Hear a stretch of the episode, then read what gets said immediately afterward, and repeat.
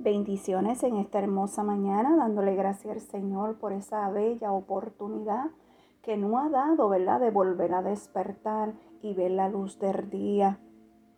En esta hermosa mañana, quiero que le dé gracias al Señor porque comienza otra semana más.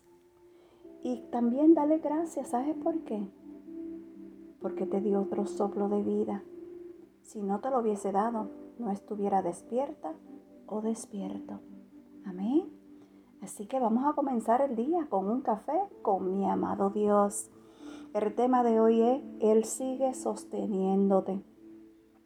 Si vamos a la palabra en el Salmo 18, versículo 2, la palabra de Dios nos dice, Jehová, roca mía y castillo mío, y mi libertador, Dios mío, fortaleza mía, en Él confiaré, mi escudo y la fuerza de mi salvación, mi harto refugio.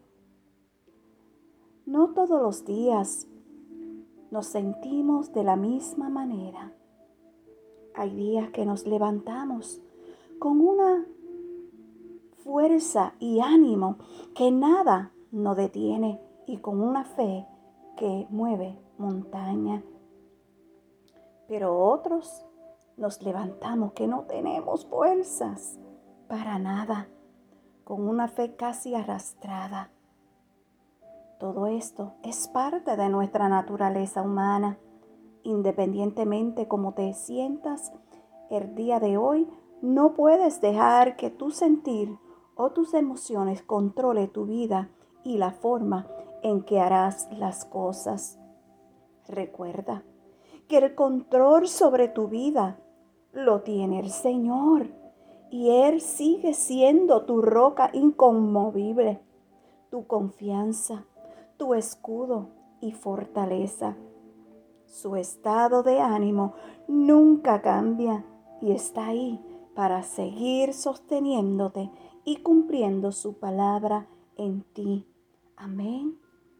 No olvides que Él es tu castillo, tu roca fuerte y tu amigo fiel.